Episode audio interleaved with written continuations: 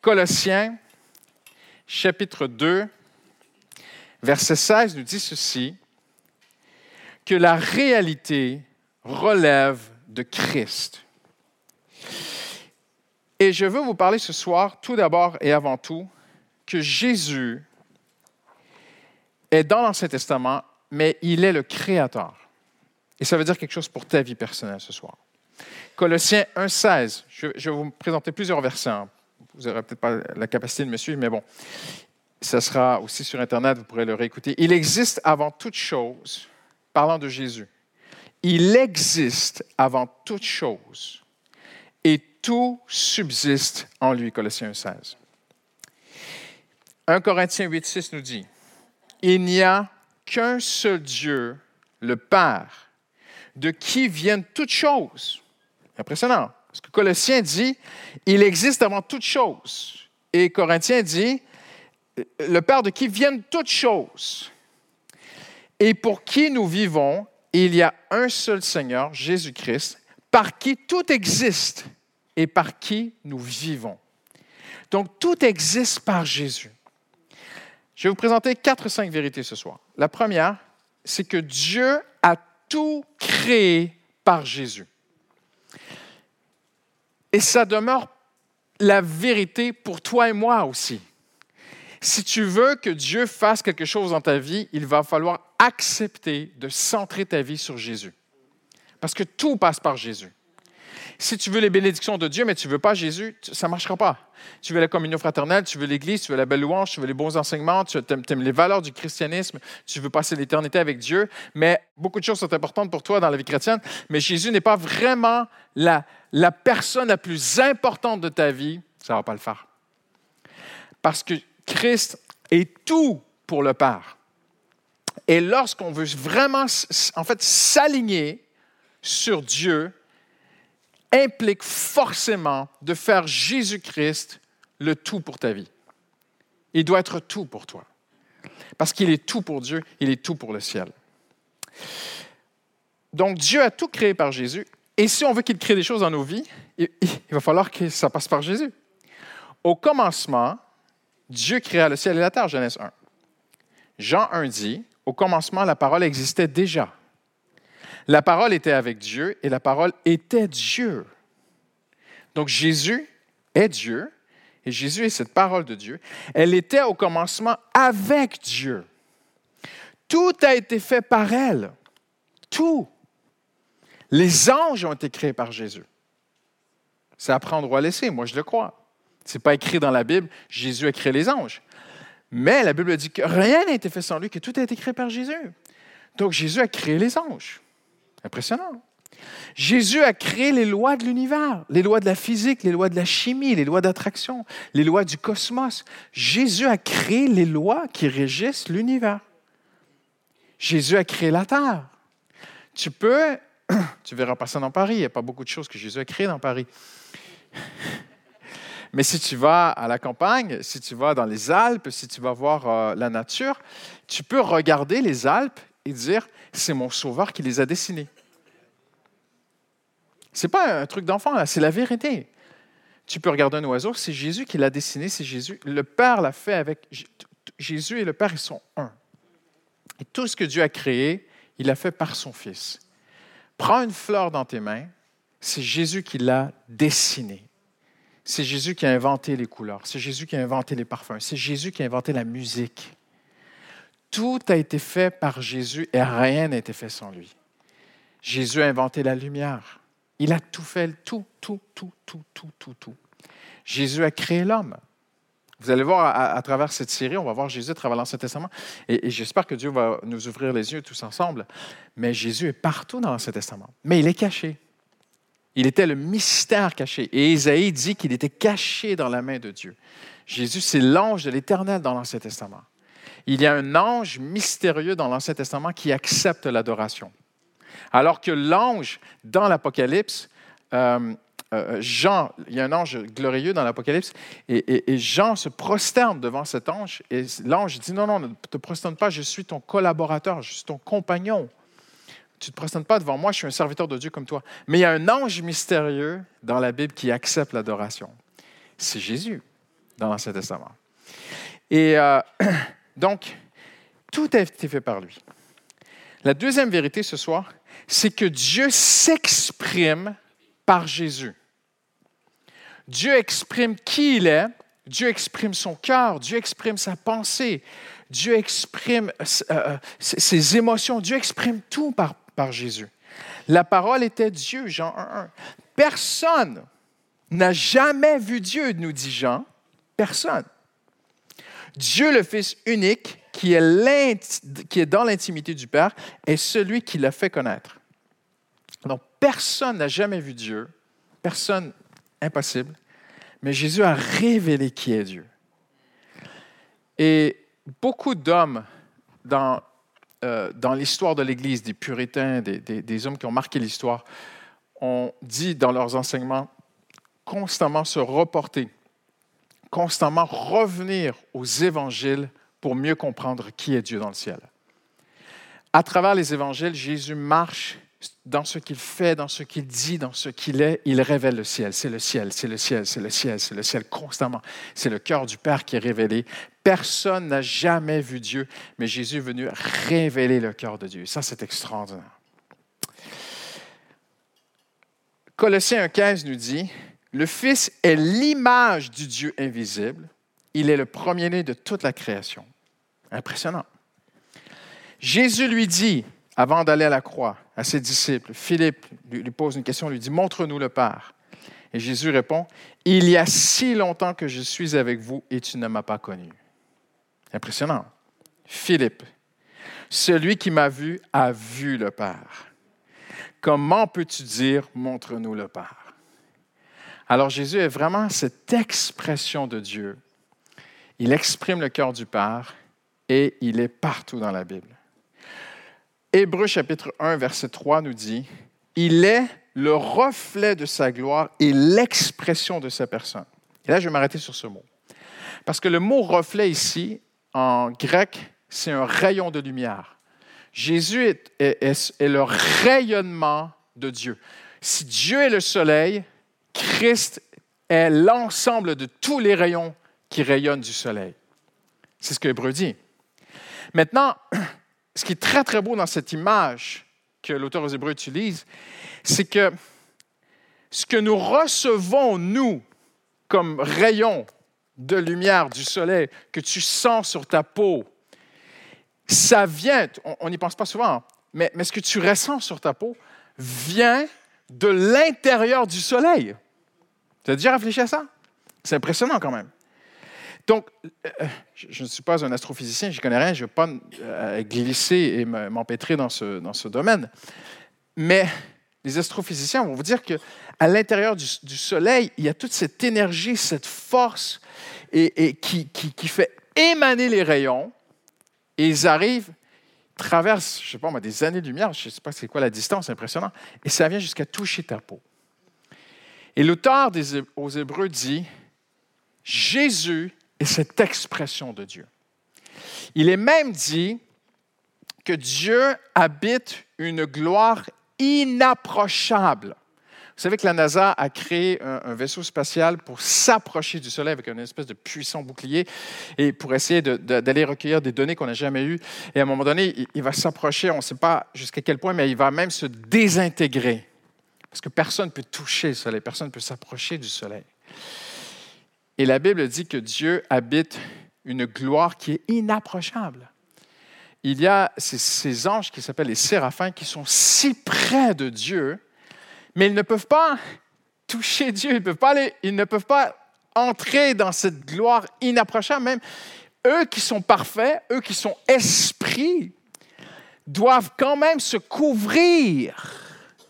Et ils crient d'éternité en éternité. Ils crient l'un à l'autre. En fait, ils sont dans un, perpétuel.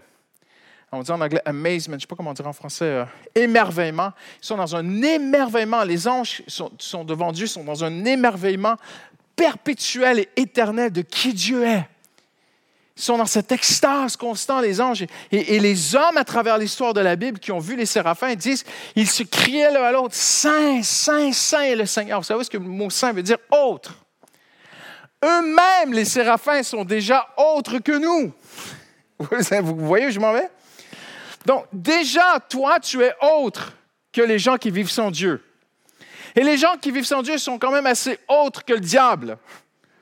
Donc imaginez entre le diable, les gens qui vivent sans Dieu, pécheurs, loi de Dieu, toi qui es racheté, le Saint-Esprit vit en toi, il y a une présence de Dieu sur ta vie, même les gens parfois le disent, combien de, chrétiens même, leur entourage leur dit, mais t'es pas comme les autres. Les gens voient que nous sommes autres. Les anges sont encore plus autres que nous. Et les séraphins se tiennent devant Dieu et sont émerveillés du Père et disent l'un à l'autre, il est autre, il n'est pas comme nous, il est extraordinaire. Saint, Saint, Saint le Seigneur. Et un jour, ils ont vu un homme monter au ciel, ressuscité, Jésus-Christ. Pensez un instant. C'est inexplicable. J'hésite à le dire, mais c'est biblique. Daniel a vu la vision. Et cet homme ressuscité, Jésus-Christ, il l'a dit lui-même, il est retourné dans le Père. Et le Père que personne ne peut approcher a tendu la main et a dit à son fils, viens t'asseoir à ma droite. Jésus est quand même un peu important. Pardonne-moi Seigneur. Vous voyez, je fais de l'ironie, mais voyez-vous à quel point Christ est important pour Dieu? S'il était plus pour nous, Dieu nous bénirait plus. Et il est le rayonnement de la gloire de Dieu. Il est l'expression de Dieu. Connaître Jésus, c'est connaître Dieu. Hallelujah. S'approcher de Jésus, c'est s'approcher de Dieu. Lire les évangiles, ce n'est pas simplement lire l'histoire d'un grand homme qui a marqué l'histoire. Lire les évangiles, c'est lire le rayonnement de la gloire de Dieu. Personne n'a jamais vu Dieu. Mais Dieu s'est fait chair. Emmanuel, Dieu avec nous. Il a marché parmi nous et il nous a révélé le cœur du Père. Quelqu'un dit Amen ce soir. Hallelujah. Amen. Je pense à cette image de, photographie. Ça n'existe plus aujourd'hui parce qu'on prend des photos avec nos téléphones. Mais ça revient. Il y, a, des jeunes qui aiment beaucoup ce qui est vintage, tout ça à l'ancienne. Mais anciennement, vous connaissez comment ça marchait un appareil photo on ouvrait l'objectif très rapidement. Et la lumière, en fait, prend le visage d'un bel homme marié, un homme de Dieu, et la lumière prend tous les traits de son visage et la lumière l'imprègne sur un papier noir et négatif et transforme le négatif en la photo la représentation d'un bel homme. C'est ce que Jésus est venu faire. Il a pris ma vie sans Dieu, ténébreuse, négative. On n'est rien sans Dieu. Jésus est venu faire rayonner Dieu en moi. Il imprègne le caractère de qui est Dieu de plus en plus. La photo n'est pas terminée en passant. Il travaille encore dans ma vie. Et plus le temps passe, plus les gens qui regardent Christian Robichaud, c'est la plus grande prière de ma vie, puissent dire Je vois Jésus en toi. Amen. Et, vraiment, Jésus l'a dit tu peux gagner le monde entier, mais si tu perds ton âme, ça ne sert à rien. Et les proverbes disent que celui qui se maîtrise est plus grand que celui qui conquiert des villes. Donc ça n'impressionne pas Dieu. Les grands de ce monde, les grands généraux, les grands hommes de guerre de l'histoire n'impressionnent pas du tout notre Seigneur.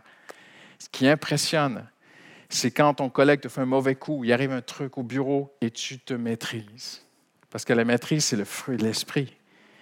Et en fait, tu es en train de montrer la photographie de ce que Dieu a imprimé dans ta vie, le caractère de Christ. Et ça, mon frère, ma soeur, il n'y a rien de plus glorieux que ça. Quelqu'un dit Amen ce soir. C'est ce que Dieu veut faire. Je pense à la photosynthèse ce soir. C'est extraordinaire comment Dieu a créé les choses. Toute la nature autour de nous, tout le globe terrestre au complet fonctionne et tourne sur un cycle de lumière. Que ce soit le phytoplancton que ce soit la plante, que ce soit les oiseaux, que nous avons tous cette horloge biologique. Le matin, on se réveille, on se lève, le soir, on va se coucher. Oui, il y a des gens qui travaillent de nuit, courage pour vous. Mais tout s'éveille ou s'endort en fonction de la lumière. Il n'y a que Jésus pour réveiller une vie. Il n'y a que Jésus pour réveiller son Église. Il n'y a que Jésus pour réveiller quelqu'un qui dort. Quelqu'un dit Amen ce soir. Toute la nature est réglée en fonction du cycle de lumière. Toute l'humanité spirituellement est réglée en fonction de Jésus-Christ. Jésus est le centre de tout. Centre de tout pour Dieu. Hallelujah. On dit même que euh, l'ADN peut se réparer. Euh, euh, la photosynthèse, la plante va absorber au contact de la lumière sur la feuille. La plante prend le CO2 et le H2O et elle va créer du sucre et de l'oxygène. Mais il faut la lumière. Sans la lumière, toutes ces choses-là sont impossibles. Donc, tout Jésus, lorsque l'auteur, aux Hébreux était tellement inspiré, il ne connaissait pas toutes ces sciences à l'époque. Mais il a dit, Jésus est le rayonnement de Dieu sur la terre. Quelle révélation. Donc Dieu a tout créé par Jésus, mais Dieu a tout créé pour Jésus. Tout a été créé par lui et pour lui. Il l'a établi héritier de toutes choses. Alors, ce soir, c'est très important. Beaucoup de chrétiens, même s'il n'y en avait peu, ce serait encore trop, certains chrétiens sont malheureux, n'arrivent pas à trouver le vrai bonheur en Christ. Vous savez pourquoi? Parce qu'ils n'ont pas fait de Christ le centre. En fait, c'est eux le centre. Dieu doit les bénir, Dieu doit les guérir, Dieu doit les diriger, Dieu doit pourvoir, et toutes ces choses-là sont vraies. Mais ils sont la fin du chemin. Ils sont la finalité du plan de Dieu. Jésus est mort pour moi à la croix, Jésus est, ressuscité pour moi, Jésus a un plan pour ma vie, Jésus va me bénir. Et en fait, ils ne se rendent pas compte, mais ils sont devenus la fin du projet de Dieu. Mais nous ne sommes pas à la fin du projet de Dieu. C'est Christ. Dieu m'a pardonné pour Christ. Dieu m'a sauvé pour Christ. Dieu veut pourvoir pour Christ. Dieu veut se servir de moi pour... En fait, tout est pour la gloire de Christ. Je suis un représentant de Christ. Il faut que je dise aux gens, quand quelqu'un vient me voir et dit, mais pasteur Christian, ah, qu'est-ce que tu es un bon gars, Christ. ah, mais tu es vraiment un bon bonhomme. Ce n'est plus moi qui vis, c'est Christ qui vit en moi. Il faut que la gloire aille à Christ. Ah, tu es vraiment un bon berger, Christ. Tu es vraiment un bon papa, Jésus. Tu es un bon mari, Jésus. Ah, mais quand même, faut pas exagérer. J'exagère pas. Jésus. L'apôtre Paul n'exagérait pas. Il a dit, si je vis, ce n'est plus moi qui, vis, c'est Christ qui vit en moi. L'apôtre Paul n'a jamais dit, Jésus m'a aidé. Il a dit, c'est Christ qui vit en moi. Je ne suis pas la finalité, nous ne sommes pas la finalité, vous n'êtes pas la fin du projet de Dieu. Le projet de Dieu, c'est de glorifier son Fils. Et le jour où le chrétien accepte de ne plus vivre pour lui, mais de vivre pour la gloire de Christ, Dieu va le bénir lui. En terminant ce soir, quatrièmement, Jésus est la sagesse créatrice personnifiée dans l'Ancien Testament. Dans l'Ancien Testament, il y a des anthropomorphismes, il y a des images, parce que le Messie était quand même un projet secret. On ne va pas rentrer là-dedans ce soir, on y viendra. Mais pourquoi est-ce que Dieu a gardé Jésus secrètement? Pourquoi est-ce que les prophètes ne l'ont pas dit aussi ouvertement? Il y a beaucoup de codes, beaucoup de, messages. La, Vierge enfantera un fils. Euh, euh, dans pardon, j'y vais à l'oreille comme ça ce soir dans euh, Ésaïe, ça dit euh, Je, t'aime tellement, Israël, je t'ai écrit sur mes mains. On sait que c'est la crucifixion. Il y, a, des, signes de Jésus, mais ce n'était pas clair dans l'Ancien Testament. On ne va pas rentrer là-dedans ce soir. Mais il y a une image de Jésus dans l'Ancien Testament qui est la sagesse. Jésus est personnifié comme une sagesse. Et je vais commencer par le Nouveau Testament pour vous prouver que c'est bien Jésus dans Matthieu 11, 19, le Seigneur lui-même va se revendiquer comme étant cette sagesse. Le Fils de l'homme est venu, il mange et il boit. Et l'on dit, c'est un glouton, un buvard, un ami des collecteurs d'impôts et des pécheurs. Mais la sagesse a été reconnue juste. Impressionnant. C'est le Seigneur qui dit lui-même. C'est pourquoi la sagesse de Dieu a dit, je leur enverrai des prophètes et des apôtres. Luc 11, 49, c'est Jésus qui parle. Vous ne trouverez pas la référence dans l'Ancien Testament de ce que Jésus vient de dire. Jésus dit que Dieu a dit, je leur enverrai des prophètes et des apôtres. Il n'y a aucun texte dans l'Ancien Testament. Cherchez, si vous le trouvez, vous pouvez me corriger, mais même tous les théologiens que j'ai consultés disent, on ne sait pas où a pris l'origine de ces propos, le Seigneur. En fait, il le dit là. Et regardez ce qu'il dit. C'est pourquoi la sagesse de Dieu a dit. Mais il n'y a pas de texte dans l'Ancien Testament. Donc, c'est le Nouveau Testament. Donc, c'est Jésus lui-même qui dit, moi, la sagesse, je vous dis, je leur enverrai des prophètes et des apôtres. Impressionnant. Paul dit qu'ils ont crucifié la sagesse. Ça ne peut pas être plus clair. Or, nous prêchons un Messie crucifié, scandale pour les Juifs, folie pour les non-Juifs. Verset 24, dans 1 Corinthiens 1, 23, 24, 30, pour ceux qui veulent la référence. Puissance et sagesse de Dieu. C'est clair. Jésus est la puissance et il est cette sagesse de Dieu pour ceux qui sont appelés, euh, voilà, lui qui est devenu, par la volonté de Dieu, il est notre sagesse. La sagesse est une personne.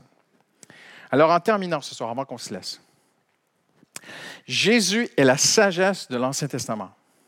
Cette sagesse apparaît dans quelques textes. Psaume 104 nous dit que tes œuvres sont diverses, éternelles, ta sagesse les a faites. Il a fondé le monde par sa sagesse. Jérémie 10. Et regardez bien Proverbe, un texte que je chéris, un texte qui a changé ma vie il y a des années.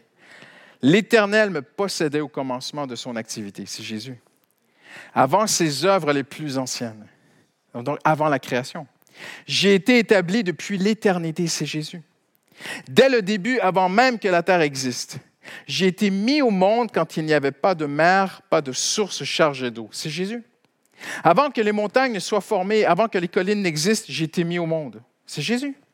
Il n'avait encore fait ni la terre, ni les campagnes, ni les premiers grains de poussière du monde. Lorsqu'il a disposé le ciel, j'étais là. C'est Jésus. Lorsqu'il a tracé un cercle à la surface de l'abîme, lorsqu'il a placé des nuages en haut et que les sources de l'abîme ont jailli avec force, lorsqu'il a fixé une limite à la mer pour que l'eau n'en franchisse pas les bords, lorsqu'il a tracé les fondations de la terre, j'étais à l'œuvre à ses côtés. C'est mon sauveur. C'est ton Jésus.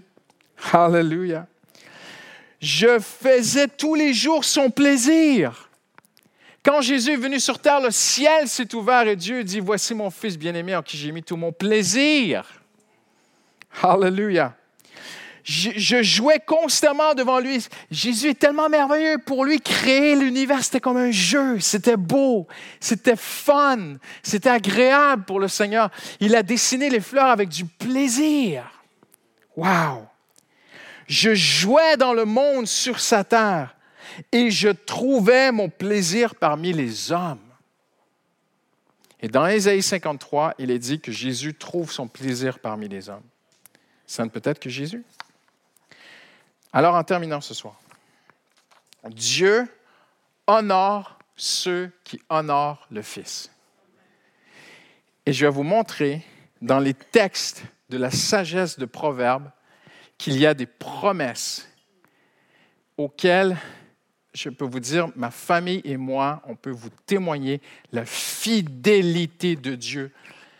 Ah, j'aurai 49 ans cette année, presque 30 ans de fidélité de Dieu, même plus.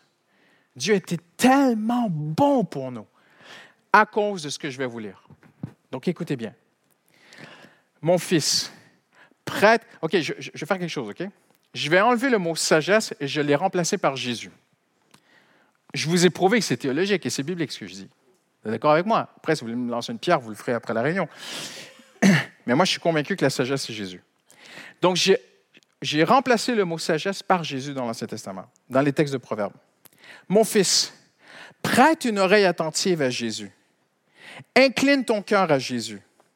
Oui, si tu appelles Jésus, si tu élèves ta voix vers Jésus, si tu le cherches comme on cherche de l'argent, si tu le poursuis comme on poursuit un trésor, Matthieu 13, 44, le royaume des cieux comme un trésor caché, alors tu comprendras l'Éternel.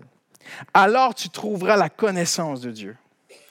Heureux l'homme qui a trouvé Jésus et l'homme qui a Jésus. Hallelujah. En effet, le bénéfice, et là le mot hébreu, c'est un gain concret d'un commerçant. En effet, donc je vais vous le traduire en français courant aujourd'hui. En effet, Jésus, c'est cash.